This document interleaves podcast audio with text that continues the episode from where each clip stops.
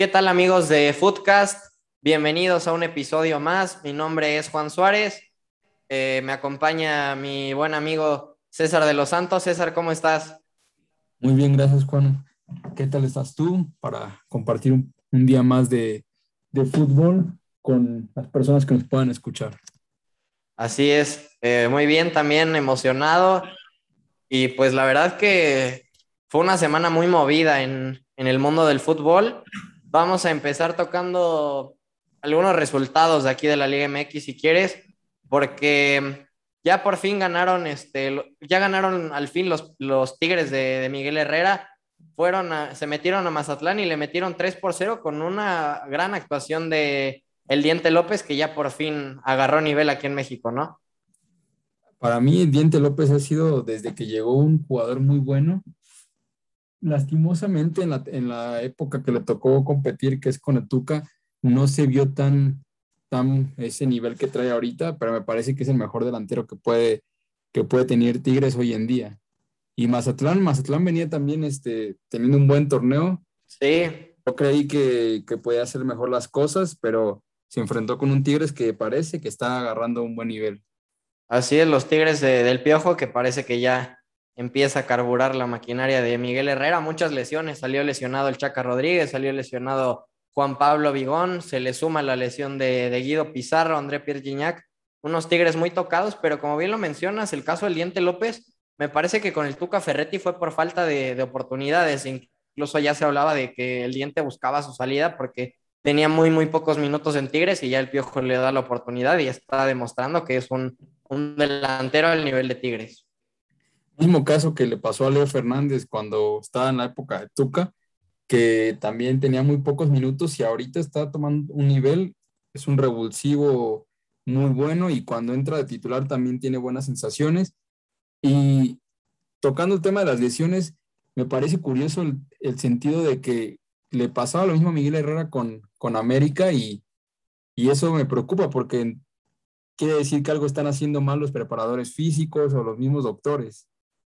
Sí, así es también, como bien lo mencionas, justamente Giver Becerra, el preparador físico del cuerpo técnico de Miguel Herrera, ha recibido muchas críticas porque sí, eh, la verdad es que no sé si sea una coincidencia, pero muchos jugadores lesionados, tanto de América como de, Tigres, pero bueno, pues la plantilla de Tigres es eh, completísima y pues sacaron el resultado en Mazatlán. Luego el Atlas empató 0-0 mm, con Toluca, el Toluca de Hernán Cristante que vuelve a venir a la baja. Había arrancado de gran forma el torneo y me parece que, que otra vez se le está cayendo el equipo a, Hernán Cristante. Y el Atlas que desde que le ganó al América en la mesa se convirtió en un equipo muy competitivo, el equipo de, de Diego Coca.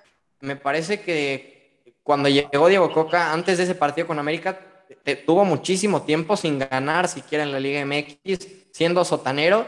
Y bueno, ya a raíz de ese partido, como que cambiaron eh, el chip, se, se concentraron más y ahora Atlas es difícil, ¿eh?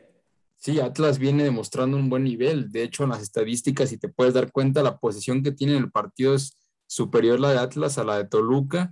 Tiene más remates y sobre todo Toluca que, venía haciendo un buen torneo hasta el partido con Cruz Azul que pierden 4-0 y que de ahí viene la baja.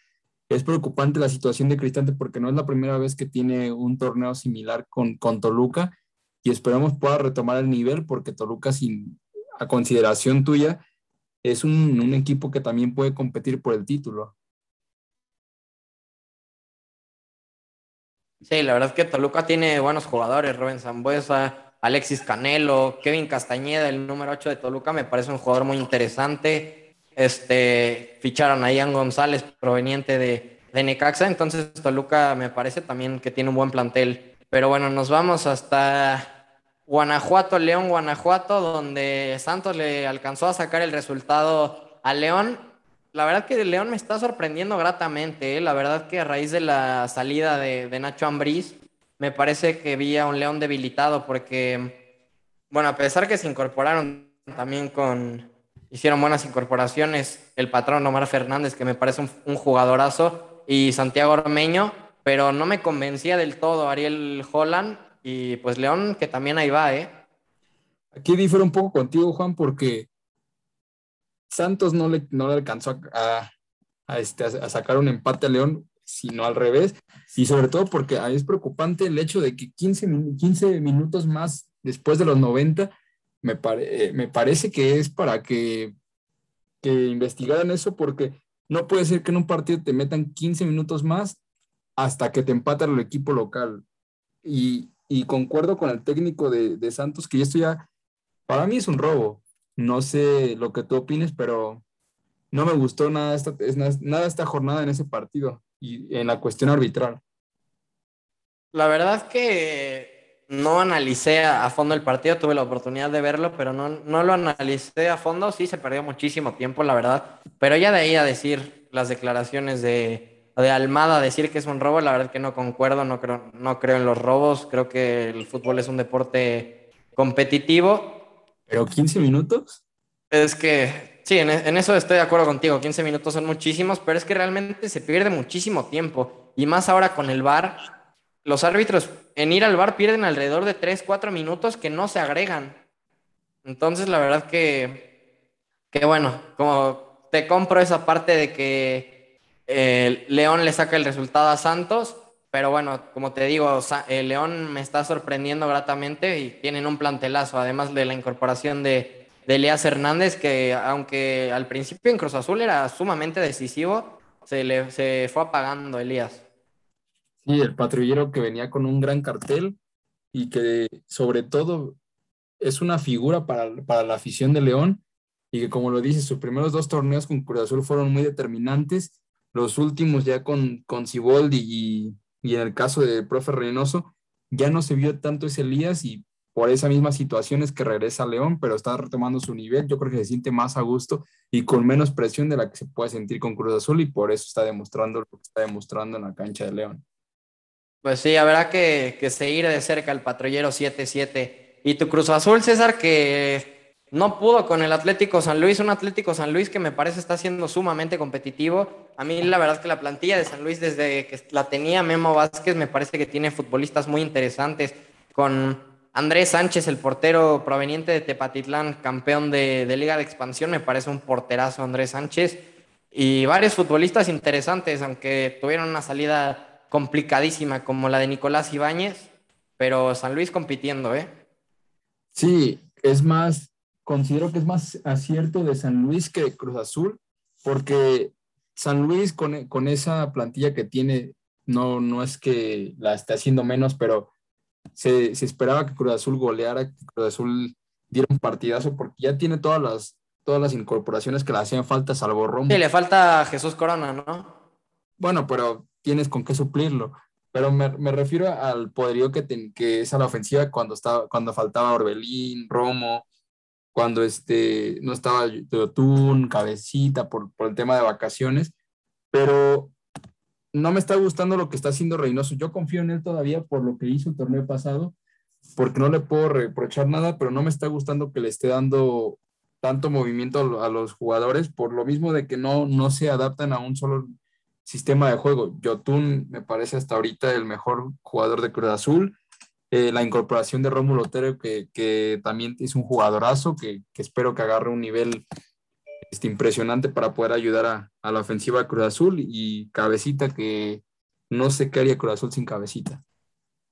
Sí, la verdad que habría que preguntárnoslo, porque si el Cabecita es pieza fundamental de Cruz Azul, a mí me parece la verdad el mejor jugador de la liga desde el torneo pasado, y bueno, pues Cruz Azul que seguramente terminará levantando porque me parece un plantel impresionante. Hablando de planteles impresionantes, un Monterrey decepcionante contra las Chivas. Quedaron 0-0 en el gigante de acero y unas Chivas que no le pudieron ganar a Monterrey con 10 hombres muchísimo tiempo. Sí, Monterrey que, que se reforzó esta temporada con un, una plantilla que ya de por sí era muy ofensiva y que no le puedan ganar a Chivas. Chivas también eh, no es porque tampoco haga de menos su, su, plantilla, pero creo que hasta el momento lo único que representa Chivas es la grandeza que tuvo hace unos años y que el empate me parece, hablando de plantillas, es creo que favoreciendo a, a Chivas y no a Monterrey, pero históricamente pues creo que puede ser algo bueno porque Chivas, América, Cruz Azul y Pumas, si no pierden es ventaja. A mí me parece que Chivas tiene un buen equipo, ¿eh? desde la portería tiene dos porteros bastante confiables, Raúl Godiño, Toño Rodríguez, en la central tiene hombres de selección, el Tiva Sepúlveda, em, ¿quién, es el otro central? Bueno, lateral derecho, el Chapo Sánchez, dejaron ir a Madueña, lateral izquierdo tienen bastantes opciones, eh, Ponce, tienen a Mayorga, tienen muchísimas opciones en Chivas, Alexis Vega, Ángel, Ángel Saldívar el Cone Brizuela, Auriel Antuna, me parece Chivas que una plantilla mala no tienen. Sin embargo, que creo que el problema de Chivas es que está rota la relación con directiva. Sí, directiva, técnico y, jugadores. Creo que Bucetich ya le aguantaron muchísimo. Y me parece que el tema de Chivas no es Bucetich, ¿eh? porque han pasado ya varios técnicos en Chivas desde la salida de Matías Almeida. Chivas no ha encontrado continuidad eh, en el equipo de hecho, lo que pasa con Bucetich es que no le han traído los fichajes que él ha querido. Almeida le trajeron los que él pidió, a Luis Fernando Tena le trajeron los que él pidió.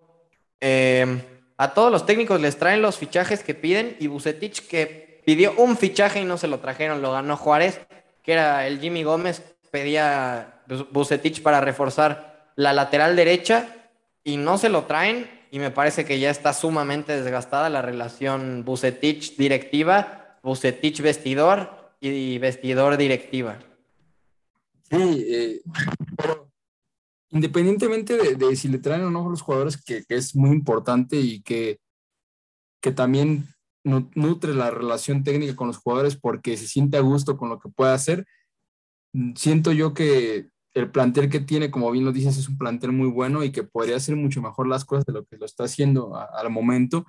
Y también yo creo que influye en ese, en ese aspecto lo que tú dices, la relación que tienen los jugadores con, con el técnico, el técnico con la directiva, y que no se puede demostrar en la cancha. Hoy, en la, para, este, para esta jornada, estamos hablando de que Chivas ni siquiera está en repechaje.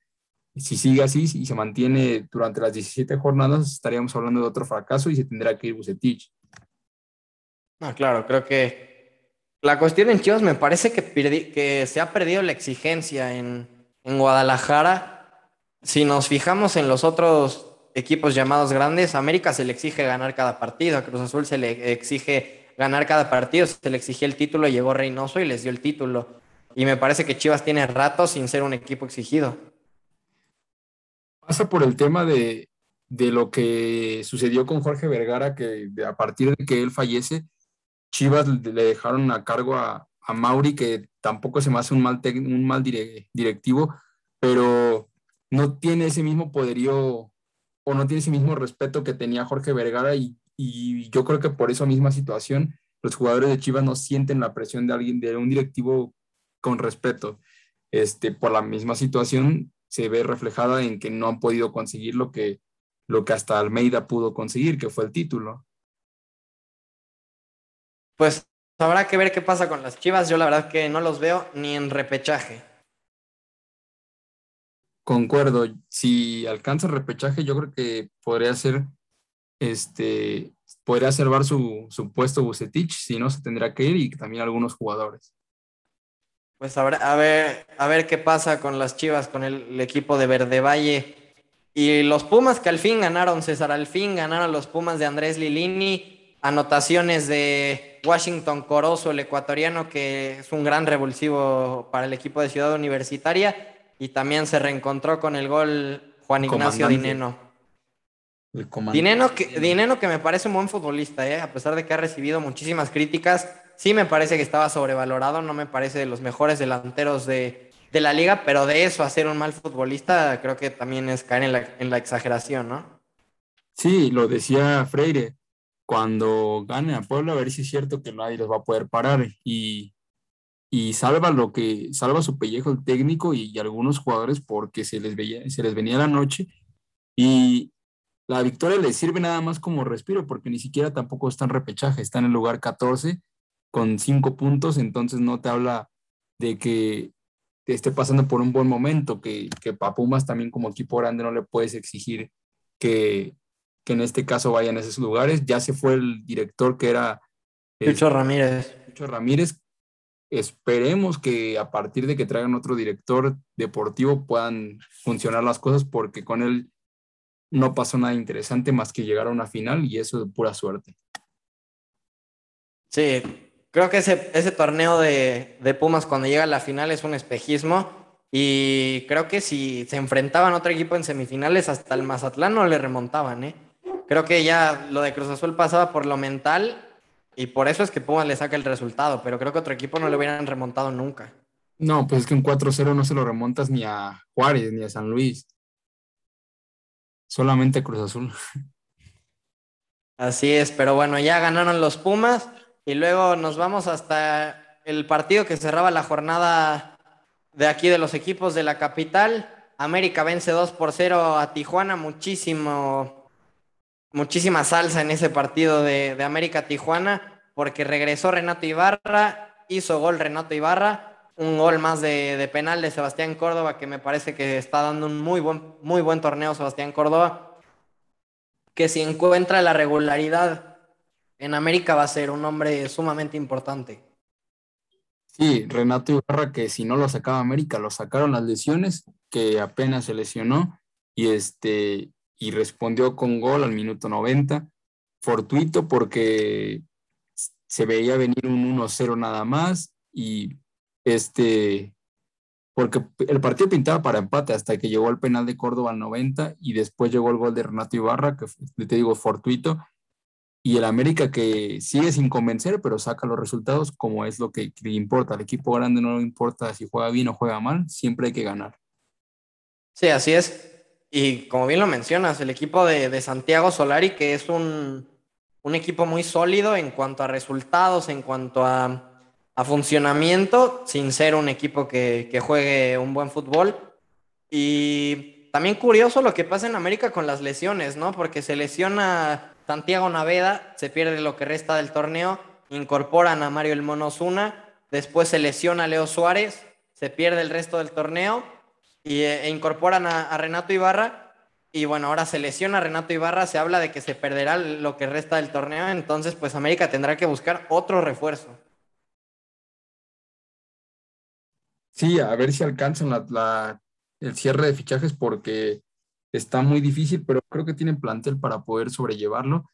De aquí en lo que todavía faltan 11 jornadas, entonces yo creo que puede recuperar algunos jugadores importantes para la liguilla y se ve que va a estar en liguilla. Le faltan alrededor de, me parecen 12 puntos para que pueda quedar por lo menos como en octavo, que, que es lo mínimo que te pide el formato de liga. Entonces, América va a estar ahí, no sé si entre los primeros lugares, pero me parece que puede ser el candidato hasta el momento número uno. Sí, bueno, América siempre es candidato. Y otro equipo que sigue sin ganar es los Bravos de Juárez de Ricardo El Tuca Ferretti, que también les está costando muchísimo, muchísimo el torneo. Perdieron 1 por 0 contra los Rayos del Necaxa de Memo Vázquez. Al fin ganó Necaxa y Juárez sigue siendo Juárez y Puebla son los únicos de, eh, equipos del torneo que no han ganado. Sí, Juárez que pasa por un tema futbolístico, pero externo, porque a ver, si hablamos de lo que hicieron en el partido, Juárez fue un, un, un contrincante que dominó todo el partido, que tuvo más remates, que tuvo más posesión del balón. Entonces, habla de que el funcionamiento es bueno, no se le han dado las cosas al Tuca Ferretti, pero creo que es cuestión de, tiempo para que el equipo de, Ferretti pueda tomar el, nivel que tomó en Tigres. No se le puede exigir lo mismo por las plantillas, pero puede hacer grandes maravillas con Juárez. Y Necaxa, pues, Necaxa también es un, rival complicado en su casa y que, hasta, y que lo ha demostrado en la tabla. Tiene nueve puntos de, de los 16 que lleva América, entonces habla de que también Necaxa está haciendo muy buen papel en este torneo. Sí, buen torneo con Memo Vázquez. Y por el último resultado de, la jornada, se cerró también el domingo. Pachuca le metió 2 por 0 a Querétaro en su casa y ya el primer técnico cesado de este torneo Grita México 2021 y fue el Piti Altamirano. Sí, que no me parece adecuado que hayan despedido al técnico. Sí es importante ganar, pero o sea, no le puedes exigir a ese técnico que te haga maravillas con los jugadores que tiene. No estoy diciendo que tengan mala plantilla, pero de la plantilla con la que Bucetich llegó a la final, a esta es muy, muy diferente. Entonces, es una cuestión de que puedes traer al técnico que tú quieras, pero si no le das los jugadores necesarios para poder competir, pues va a seguir pasando lo mismo. Y...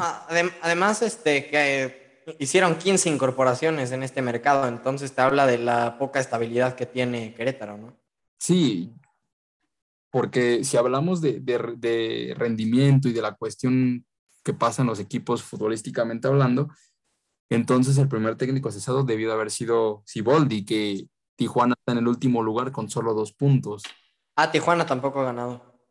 Entonces, ahí te habla de que a un equipo que sí se reforzó, que sí tiene plantear para, para competir como el equipo de Tijuana y que simplemente no haya podido ganar, que nada más lleve dos puntos y que Querétaro que te lleva un punto más que Tijuana, pero tampoco tiene la plantilla para competir.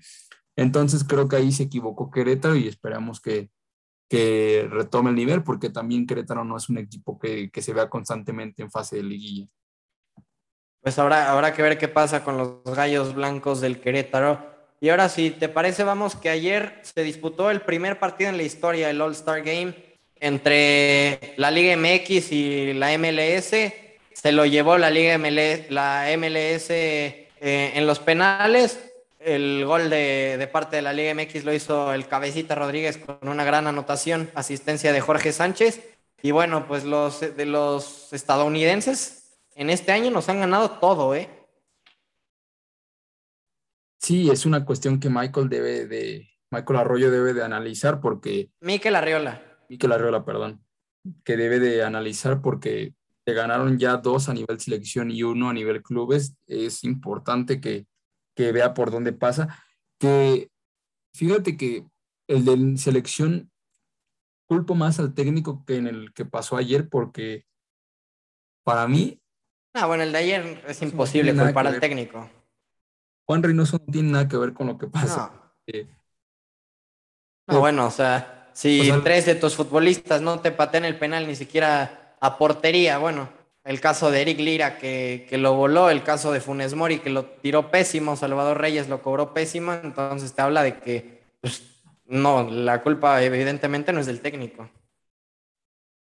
No, o sea, puedo yo decir que alguna parte sí es, o sea, puedo decir que es un 70% culpa de los jugadores y un 30% del planteamiento del técnico, porque Reynoso inició bien, inició con un ataque prometedor, cabecita, este... Ibáñez. Ibáñez, que me hubiera gustado ver cabecita, Fones, Mori juntos, pero, o sea, cabecita es el mejor jugador de la liga hasta el momento y yo creo que tenía que haber cerrado, así como inició fuerte, tenía que haber cerrado fuerte también y no estar rotando tanto a los jugadores porque no sabes si te van a rendir de la misma manera.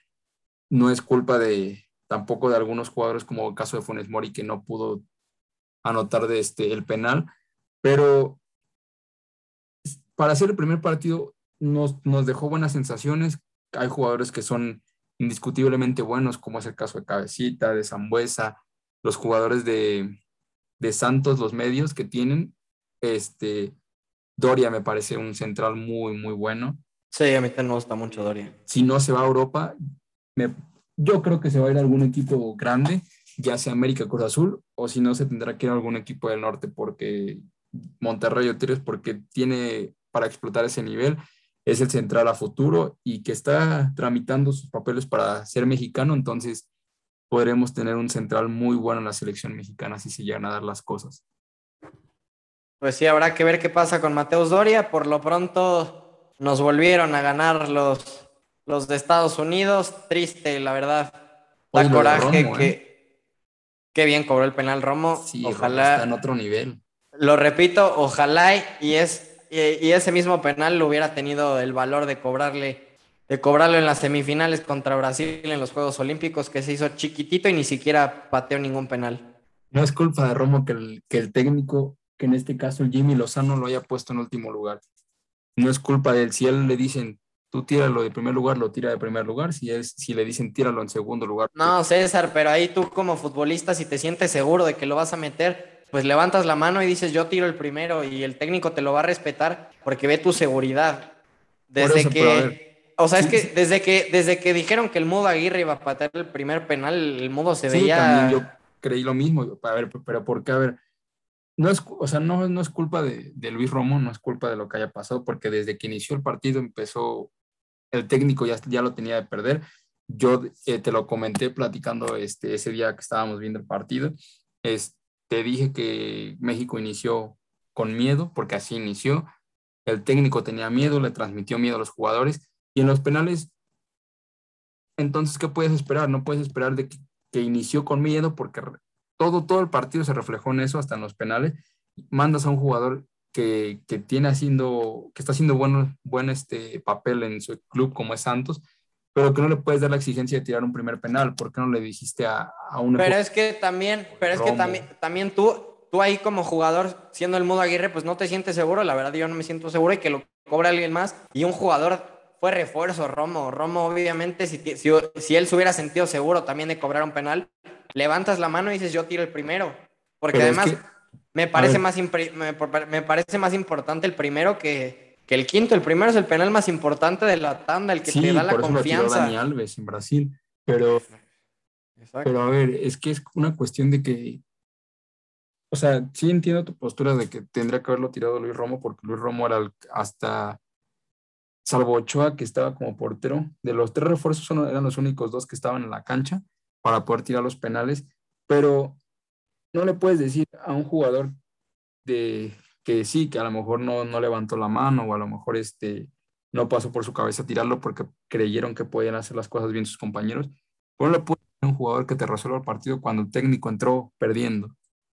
Pero no es que no te tiene que resolver un partido en los penales, el técnico no tiene nada que ver. Estoy de acuerdo en que el Jimmy salió con mucho miedo y lo que quieras, pero ya dentro de los penales el técnico es el menos indicado para opinar tú como jugador levantas la mano y dices, hey, yo tiro el primero y el técnico te lo va, te va a decir, tú tiras el primero porque ve tu confianza, ve tu seguridad. Y un jugador de la calidad de, Luis Romo que no levante la mano siendo refuerzo.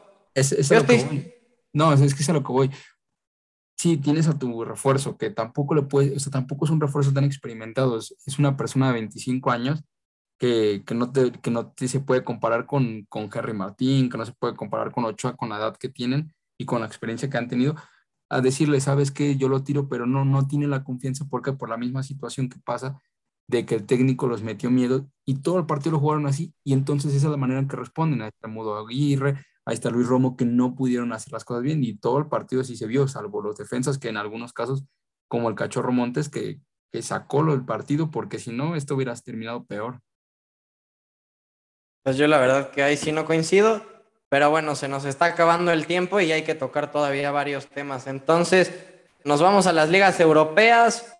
Tanto Barcelona como Real Madrid tropezaron. El Barça alcanzó a sacar un resultado, me parece importante, sacar un resultado de, San Mamés al, al Athletic de Bilbao. Es un, estadio muy complicado. Eh, anotó ya Memphis. Fue un gran gol, además de Memphis Depay. Y por parte de del Athletic Club, un gran gol de Sunset, me parece que, que es el que, el que marca por el Athletic. Ahorita les, les doy el dato. Pero bueno, Asiño Martínez, perdón, en balón parado fue gol de, del Athletic Club. Y ya en los últimos minutos lo empató Memphis. Y. Depay, lo que está haciendo Depay con el Barcelona. Está jugando muy bien. La verdad que de Hacen olvidar a Messi, ¿eh? No, hombre. Sí, la verdad. La verdad que sí está, se está echando el equipo al hombro Memphis. Ahí el que me parece que aún le falta levantar la mano es Antoine Grisman, que, que no apareció el día sábado, y también un gran Frankie de Jong, que también ya se está adueñando de, del medio campo. Por su parte, el Real Madrid en un partidazo en el estadio Ciudad de Valencia alcanzó también a sacar un resultado al Levante, porque también un, un juegazo ¿eh? de, de ida y 3 -3, vuelta. un juegazo. Y además el Madrid eh, empezó ganando, le empataron, le dieron la vuelta, lo volvió a empatar el Madrid, volvió a adelantarse el Levante y ya en los últimos minutos un golazo de Vinicius Junior que la verdad que ha iniciado con el pie derecho la temporada. Veremos si esta es la temporada de, del extremo brasileño. El heredero está de regreso, quiere luchar su trono por el Real Madrid y está opacando lo que está haciendo Karim Benzema, que debió de haber sido debe de ser el jugador más importante que tiene el Real Madrid actualmente, salvo algunas incorporaciones que más adelante estaremos platicando. Pero, pero como dices, y qué bueno que Bale ya se reencontró con el gol, porque Bale también es un jugadorazo. Y como dices, sacaron un empate apenas. Ah, Bale es un jugadorazo. Sí, es. Te digo, a ratito que platiquemos de, de las incorporaciones que se pueden venir, será una ofensiva también muy, muy importante. Sí, ya estaremos pendientes y también, sin ser el, el mejor partido de Eden Hazard, es importante que vaya, que siga sumando minutos porque sabemos que el belga estando a nivel es uno de los mejores futbolistas del mundo, así que habrá que estar pendientes del belga que si recupera su nivel, vaya ofensiva que tendrá el Real Madrid de, Carlet, de Carleto Ancelotti. Por otra parte, si nos vamos a, a Inglaterra, el Manchester City goleó 5 por 0 al Norwich City. El equipo de Pep Guardiola que sigue siendo una planadora en Inglaterra, si bien en la primera jornada arrancó con el pie izquierdo la Premier League, pero sabemos que el equipo de Guardiola está sumamente bien armado, sumamente bien dirigido y será seguramente candidato al título. En el derby de Londres, el Chelsea le pegó 2 por 0 al Arsenal y ya se estrenó Romelu Lukaku, que fuera de lo que va a pasar en estos días de mercado de transferencias que ya comentaremos, a mí me parece que Lukaku va a ser el mejor fichaje de, la temporada. Creo que es un jugadorazo, el, el toro belga. Si se viene el fichaje que, de los que están hablando últimamente, ni Lukaku va a poder otra vez pasar desapercibido, aunque esté haciendo una muy buena temporada, porque no se puede comparar. Pero como bien dice, ya se estrenó y entonces ya está haciendo presencia de lo que, de lo que puede hacer el ataque. Así es. Y bueno, eh, rápidamente tocar un poco de Liga Italiana, la Juventus alcanzó a, empatar 2 a 2, una Juve que no arrancó Cristiano Ronaldo, sorpresa en, en Turín, porque Cristiano Ronaldo pidió su salida de la Juventus de Turín, ya más adelante les diremos el equipo al que seguramente acabará llegando la bestia portuguesa, pero vaya sorpresa en Turín, ¿no? Sí, un, un partido que parecía de trámite, un partido con, la, con el equipo que tiene Juventus, no pudo. ¿Y qué, qué, partidazo de Dybala rápidamente? ¿Qué partidazo Dybala agarrando a nivel? También es un jugadorazo. Y de cuadrado, que de hecho los dos meten gol, este, que son también de los mejores jugadores que tiene la Juventus, y desafortunadamente no se pudo presentar el gol del Real Madrid, de Cristiano Ronaldo, perdón, para poder darles la victoria. Y como dices, qué sorpresa que no haya arrancado Cristiano. Ahorita se está manejando que él ya no quiere pertenecer a la Juventus. Entonces, veremos quién pierde más, si Cristiano al dejar Italia o Juventus al dejar ir a Cristiano. Sabes que yo creo que no pierde nadie. Creo que el único que ha perdido, bueno, los únicos que han perdido eh, en el tema Cristiano Ronaldo es el Real Madrid y Cristiano Ronaldo. Porque me parece que era la dupla perfecta. Cristiano Ronaldo, Real Madrid. Era, nunca tuvieron que haber separado sus caminos. Cristiano lo ganó todo en el Real Madrid el Real Madrid le dio todo a Cristiano. Me parece que ese camino nunca se tuvo que haber separado. Sí, este, como bien lo dices, Cristiano nunca debió haber salido del Madrid, fue una equivocación, pero pues es un jugador que siempre quiere estar ganando, que, quiere, que siempre quiere estarse poniendo retos para superarse a sí mismo. Pero es que César, o sea, realmente, ¿retos? ¿Te parece de verdad un reto ir a la Juventus? O sea, dijeras. Pues es que fue, el, caso de. Hablando de la liga, no. Hablando de, los torneos internacionales, sí, porque es lo que se buscaba, no se le dio. Por eso. Evidente, es que claro, pero pues un reto ir al Milán, reto ir a un equipo que tenga rato ya sin, sin ser protagonista. El caso de un reto lo que hizo Maradona cuando se fue al Napoli. Eso sí era un reto porque el Napoli antes de Maradona no era nadie. Y ahora el Napoli es un equipo que compite y todo y que está en el radar gracias a Maradona y me parece que eso sí, me, no estoy de acuerdo contigo del tema de Cristiano porque siempre dicen el hombre de los retos y no sé qué. Y realmente ningún equipo que ha estado ha sido un reto. Cristiano ha estado en los mejores equipos del mundo sin desprestigiar evidentemente su carrera, que es uno de los mejores futbolistas de, de toda la historia del fútbol, el mejor en la historia del Real Madrid sin ningún tipo de dudas. ¿Te parece que, que, un jugador que ha pasado por las mejores ligas de, de, Europa no te, no te habla de un jugador de los retos? ¿Un jugador que siempre está buscando ganar? No, claro. O sea, evidentemente sí, va a las ligas, pero vea qué equipos va. O sea, si tú me dijeras, no, pues se fue al Brighton a la Premier League a ganar, ah, entonces sí te digo, no, pues ese sí es un reto. Pero realmente. irse al París tampoco es un reto, ¿eh? Nadie está diciendo que sea un reto irse al PSG. O sea, nadie. Nadie, nadie. No mucho el hecho de lo que hace Cristiano. No, nadie está demeritando nada. A ver, ¿de verdad a ti te parece que sea un reto ir a la Juventus? ¿Te parece un reto ir al Manchester? ¿Te parece un reto ir al Manchester City? Siendo que la Juventus antes de Cristiano llevaba nueve escudetos consecutivos. Que la es que, para, lo que ahorita, se, para lo que se pidió sí es un reto. No se dio. no sé si llamarlo fracaso porque. No, no es un fracaso. no, tampoco es un fracaso. Tampoco es un fracaso. Pero un reto no puede ser. Cristiano va a seguir ganando. Eso estoy. Esa es la palabra. Va a seguir ganando a equipos top. A los mejores equipos del mundo. Pero de ahí a que sea un reto, te digo, irse un, un reto ahorita que va a ir a la Premier League que fuera el Aston Villa, que fuera el Brighton, que fuera al Newcastle, que fuera un equipo así, entonces sí te digo, no, pues Cristiano sí está enfrentando un reto en su carrera, pero me parece que ir a, esa clase de clubes, a los mejores equipos del mundo, no es un reto. Evidentemente lo de Messi de ir al PSG tampoco es un reto. Van a seguir ganando. O sea, Messi si hubiera querido un reto, se hubiera ido al Granada, a un equipo así, que evidentemente también perjudica su imagen, perjudica su carrera eso es un reto, pero lo de Cristiano irse a la Juve no es un reto, ni, ni es el hombre de los retos, ni nada, porque un equipo que, lleva... Se contrató, sí. es que no se, se contrató para seguir ganando. No, se contrató para ganar la Champions. No se le dio porque no sé, porque tampoco la Juventus tenía plantel. Es, es que ni siquiera estuvieron cerca, o sea, ni siquiera estuvieron cerca. no me puedes decir. Si tú ves los partidos en los que la Juventus se enfrentó para clasificar, para avanzar más en Champions, el único que aparecía y el único que se echó el equipo al hombro fue Cristiano, pero y no apareció nadie más. Entonces. Ah, ¿de, qué, ¿de qué me estás hablando? La, temporada, la, la Champions pasada, el único que apareció fue Federico Chiesa. Te lo repito, el, hombre más importante de la Juventus la temporada pasada, el hombre decisivo de la Juventus la temporada pasada fue Federico Chiesa. Y yo te prometo, y le prometo a toda la audiencia que nos va a escuchar, que la semana pasada, que la, perdón, que la próxima semana les voy a traer con números todos los partidos que resolvió Federico Chiesa esta temporada y qué partidos resolvió Cristiano Ronaldo esta temporada y van a ver quién es más decisivo.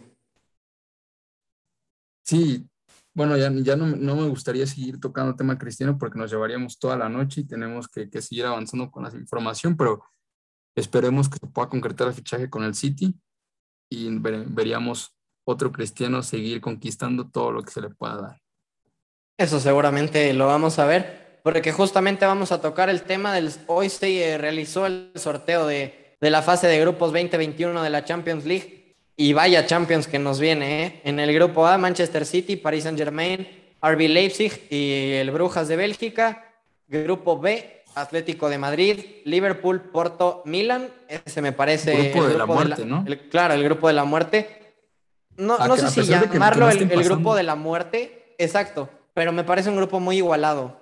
Sí, es que, o sea, a lo mejor, salvo Milan, que, que no está en su mejor momento en la, en la Serie A, pero todos los demás equipos siempre se mantienen en los primeros lugares. Entonces, va a estar muy reñido lo que puedan hacer esos cuatro equipos. Para mí, los candidatos, pues los favoritos son Atlético de Madrid y Liverpool.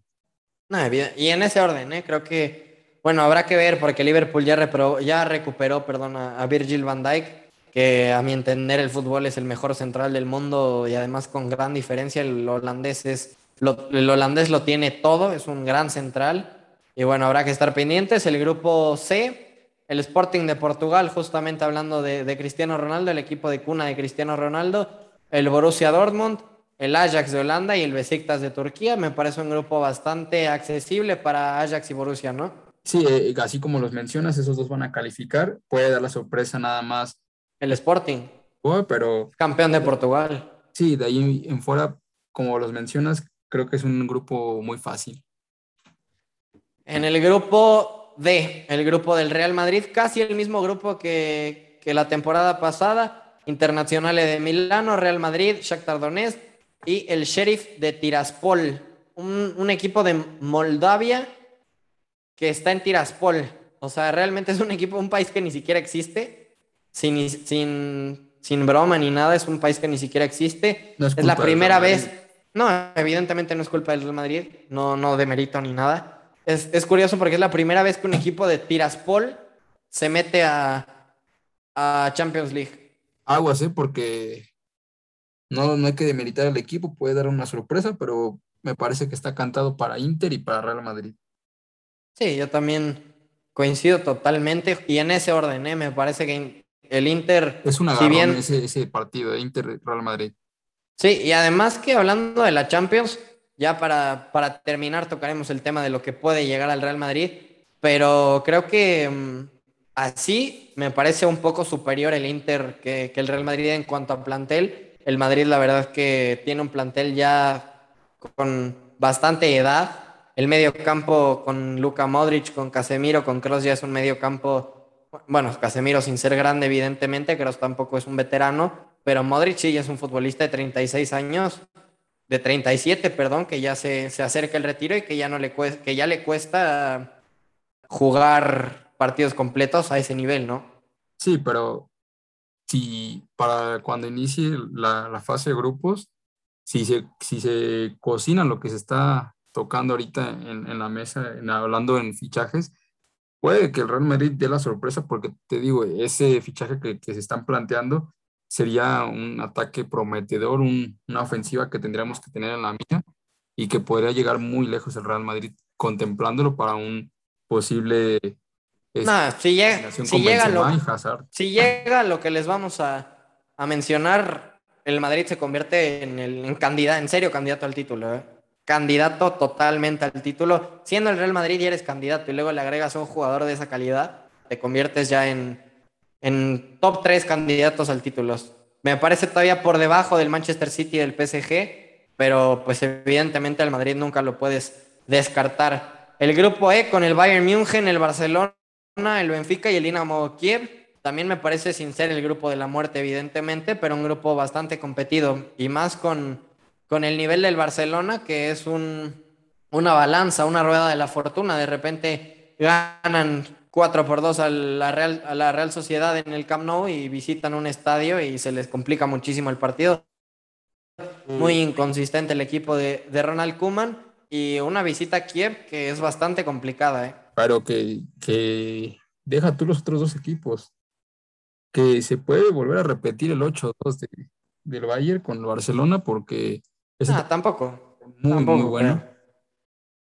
Si estaba Messi y no pudieron hacer más, imagínate ahora que no. No, pero creo que fueron varias circunstancias lo del 8-2. Evidentemente influía muchísimo que era partido único. O sea, no, no, no creo que el Barcelona le pueda ganar al Bayern sin descartar, porque también estamos hablando de uno de los clubes más importantes del mundo, pero tampoco veo un 8-2. Ese fue un accidente, es una catástrofe que ocurre una vez. No, no va a volver a pasar, no te preocupes. El grupo F, con la final de la Europa League, el Villarreal, el Manchester United, el Atalanta de Bérgamo, que es un equipazo de, de Gasperini, y el Young Boys de Suiza. Ese grupo me parece que avanzan el United y el Atalanta, ¿no? puede ser que dé la sorpresa el Villarreal, porque como bien mencionas, no es un equipo de la muerte ni tampoco un equipo tan, tan, este, tan llamativo, pero que los primeros tres equipos que están, que están en, la, en la fase de grupos son equipos que, salvo lo que haga el United con las incorporaciones, eh, están en un nivel, en un plano en el que no son ya tan, tan, ¿cómo podría decirte? Tan emocionantes los partidos que realizan. Entonces, me, puede parecer que hasta Villarreal puede dar la sorpresa y meterse por ahí y, quitar ya sea al United o al Atlanta. Sí, Atalanta o United. El United creo que va, tampoco lo, lo, veo como candidato, pero tampoco lo descartaría. Se reforzaron con Rafael Barán, con Jadon Sancho. Se habla por ahí de Eduardo Camavinga, Saúl Ñíguez. Seguramente acabará llegando algún otro fichaje a, a Manchester del lado de los Red Devils.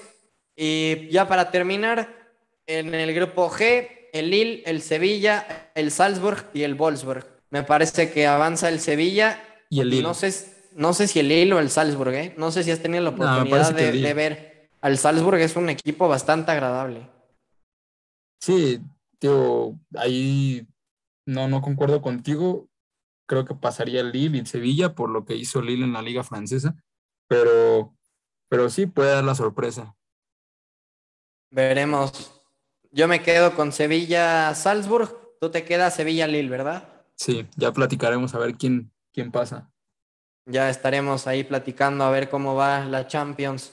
Y bueno, en el grupo H, el Chelsea, la Juventus, el Zenit y el Malmo. En ese orden, ¿no?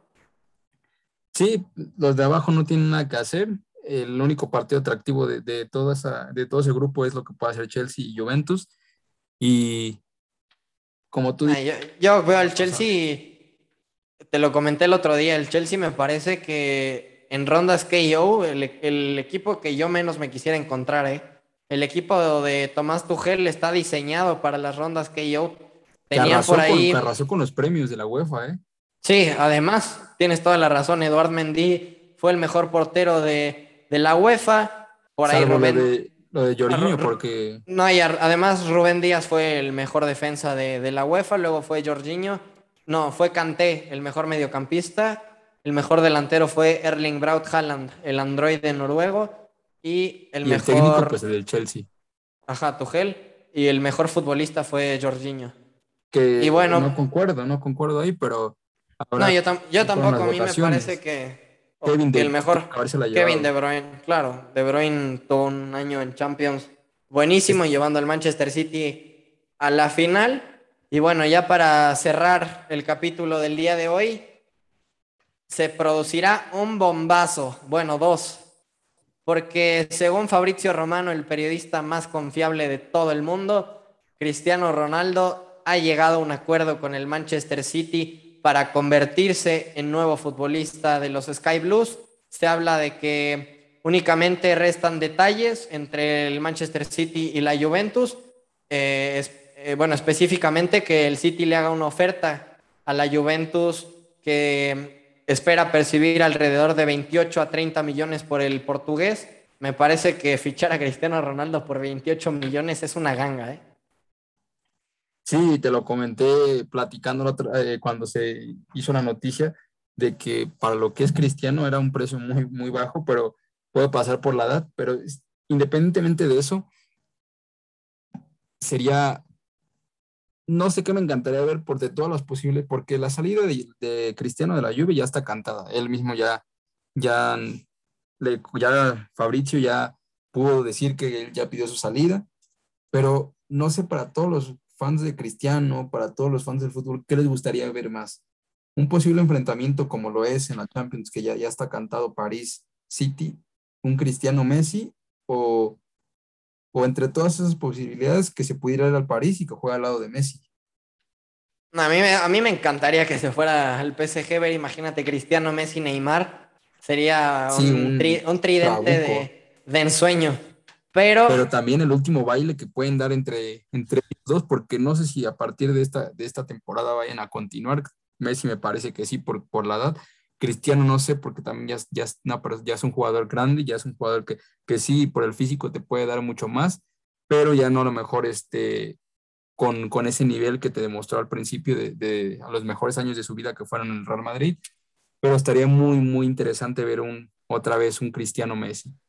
Sí, seguramente será lo que va a pasar, porque el día de hoy el presidente del PSG, Nasser Al-Khelaifi, ya dijo que ellos no están interesados en en reclutar al, astro portugués, entonces seguramente su, destino será el Manchester City. Que déjame comentarte dos cosas para ver qué, qué opinas y, espero que, el público pueda en algún momento eh, debatir acerca de lo que te voy a decir. La primera es, de la, sería la traición más grande de la historia, porque recordemos que jugadores del Real Madrid han pasado por Barcelona, como caso de, de este, que también es Ronaldo que, te digo, puede ser la traición más grande de la historia y esa es la primera y la segunda. Este, se puede, hasta donde tengo entendido, este Messi fichó por tres años y Cristiano también por tres años. Puede ser una, si se llegan a enfrentar más veces City y el París, puede llegarse a llamar un clásico entre ellos dos. En la primera no te la compro, a mí me parece la traición más grande de la historia, la de Figo. Figo en ese año fue balón de oro con el Fútbol Club Barcelona era uno de los mejores futbolistas del mundo y fue pase directo. El Real Madrid fichó, le pagó al Barcelona por fichar a Figo. En este caso, Cristiano fue al Real Madrid, fue a la Juventus y ahora iría al Manchester City. Si hubiera sido directo, enfrentamiento directo, ya ahí lo, lo podríamos ver, pero de otra manera, pero por lo mientras me parece que, que no. Y en la segunda, no sé si clásico. Lo que sí tengo claro es que si antes mi favorito para ganar esta Champions League era el Paris Saint Germain de lejos por la plantilla que tienen, con la llegada de Cristiano Ronaldo al Manchester City, mi favorito número uno se convierte en el Manchester City. Me parece ya la mejor plantilla del mundo en cuanto a, a funcionamiento. Creo que tienen además al mejor técnico del mundo y además no sabes qué ganas tengo de ver a Cristiano Ronaldo dirigido por Pep Guardiola. Lo que, lo que le faltaba a Pep era dirigir a otro monstruo como lo fue Messi en Barcelona para conseguir el sextete. Y entonces ahora sí podemos imaginarnos lo que puede hacer porque ya tiene su referente, ya tiene jugador clave, el jugador que siempre te va a responder, como lo fue Messi, como te mencioné en el Barcelona, que le dabas el balón y te hacía maravillas. Pep ahora tiene la oportunidad de poder dirigir a Cristiano y que también si le das el balón te puede resolver un partido en cualquier circunstancia. Me va a encantar ver la, la dupla Kevin este, Cristiano, las asistencias de Kevin, los goles de Cristiano. Y podemos decir que del grupo A, que, que es City París, va a salir el campeón de la Champions. Sí, yo también coincido. lo que pueda hacer el Real Madrid. Es que no, evidentemente es que, es que a eso voy, porque el Real Madrid está a punto de cerrar el fichaje, me parece, junto con Erling Braut Haaland, que es un fichaje perfecto, porque crea cimientos para tu club a largo plazo, teniendo ya presente. Porque creo que ya el Real Madrid está muy cerca de fichar a Kylian Mbappé por, proveniente de, del PSG Mbappé ya le trasladó al vestidor, le trasladó al dueño también a Nasser Al-Khelaifi, que su deseo es ir al Real Madrid, sea ahora o sea en seis meses gratis. Y el Madrid está haciendo, haciendo todo. No, es que esa es la cuestión, que el PSG tiene que sacar ahorita dinero. Se habla de una cifra de 100, una oferta de 170 millones más 10 en variables, 180. O sea, el PSG ya estaría amortizando lo que le costó proveniente de, del Mónaco cuando realizó el fichaje en 2018. aunque no le vaya a ganar más de lo que le costó, tiene que sacarle algo porque si no sería una pérdida tanto futbolística como económicamente hablando. Claro, no, y además te digo, o sea, el Real, el Real Madrid teniendo a Kylian Mbappé, me parece que se convierte, creo que todavía, sí, todavía me parece por debajo de, del PSG y del Manchester City, pero ya teniendo a Mbappé, hay una delantera Mbappé, Benzema, Hazard, Bale. Lo que ya independientemente de lo que, podamos hablar la siguiente semana de si se concretan o no los fichajes, que, que esperemos que sí. Para mí, si se llega a dar lo de Cristiano, sería el City el candidato número uno. El segundo lugar sería París con, con Messi, porque pues, a Messi tú le das un balón y también te puede resolver cualquier partido. Tercer lugar, Chelsea. Y cuarto lugar, Real Madrid. Yo sería, creo que en el mismo orden. Me quedo, te compro el orden, me parece bastante acertado. Este, justamente en ese orden, sí. City, PSG, Chelsea, Real Madrid. Pero. Sí, es que. Pero con Mbappé. Sin Mbappé, me parece que el Madrid no, no, no, no, le alcanzaría para competir. Es que el Madrid le podría alcanzar tanto por la historia, porque la historia siempre te ha marcado que Madrid es un equipo que en cualquier circunstancia dale un balón, dale una situación compleja y te puede dar la vuelta, pero va a depender mucho de, lo que individualmente haga Benzema, Bale, Vinicius y lo que pueda hacer Hazard, que si recupera su nivel también podríamos hablar de que, de que es un jugador muy importante.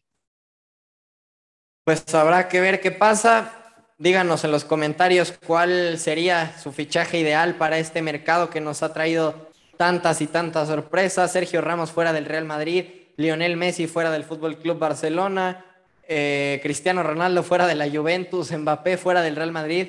¿Qué mercado del de, PSG, se rompió todo el mercado, ¿eh? No, qué mercado. La verdad que es el, mejor mercado que he visto en mi vida, ¿eh? Y, y como hablábamos hace, hace unas horas este, acerca de cuando salieron las noticias de tanto de Mbappé como Cristiano, me parece que esta Champions es sin, sin tirarle a, a, las demás, porque no recuerdo haber visto una Champions tan pareja en, los equipos. O sea, antes se hablaba de que, el Barcelona, de que Bayern, de que Real Madrid, y ahorita ya hay muchos más clubes que pueden competir, ya ni siquiera están entre los primeros tres, Barcelona, Real Madrid ni Bayern, ahorita ya está City, ya está París, ya está Chelsea. Entonces, va a ser una Champions muy, muy interesante por todo lo que pueden hacer, porque los fichajes fueron lo que determinó e, esto hablando futbolísticamente. Pues sí, también déjenos en los comentarios cuál para ustedes es el grupo de la muerte. Eh, estará sabrosa, sabrosa la, la siguiente Champions y bueno, ya se acabó el tiempo del episodio del día de hoy, lo dejaremos hasta aquí. No se olviden de darnos like, compartir con sus amigos, escribir en los comentarios qué les pareció, que darnos consejos. Bueno, eh, mi nombre es Juan Suárez, me acompañó César de los Santos. ¿Algo que les quieras decir antes de despedirnos, César? No, solamente que lo compartan, como tú dices, que, digan cuál fue el fichaje más, este, más importante si se llega a concretar cualquiera de los dos casos de Cristiano y Mbappé, eh, conjunto con el de Messi, para ver cuál es el más determinante y ya estaríamos hablando la siguiente semana de, de qué pueda pasar con, con este mercado de fichajes que, que se ve que, que, se va a romper. Y como tú dices, que lo compartan, que nos digan qué quieren escuchar, si quieren escuchar más acerca de un equipo o si de alguna liga. Y si se nos pasó mencionar alguna otra liga, que también lo digan para que podamos estar este, hablando de esto con ellos durante todos los demás capítulos. Así es, mi querido César. Fue un gusto compartir el micrófono contigo. Mi nombre es Juan Suárez. Esto fue Foodcast. Les mando un fuerte abrazo a la distancia, síganse cuidando y bueno, hasta la próxima. Hasta la próxima.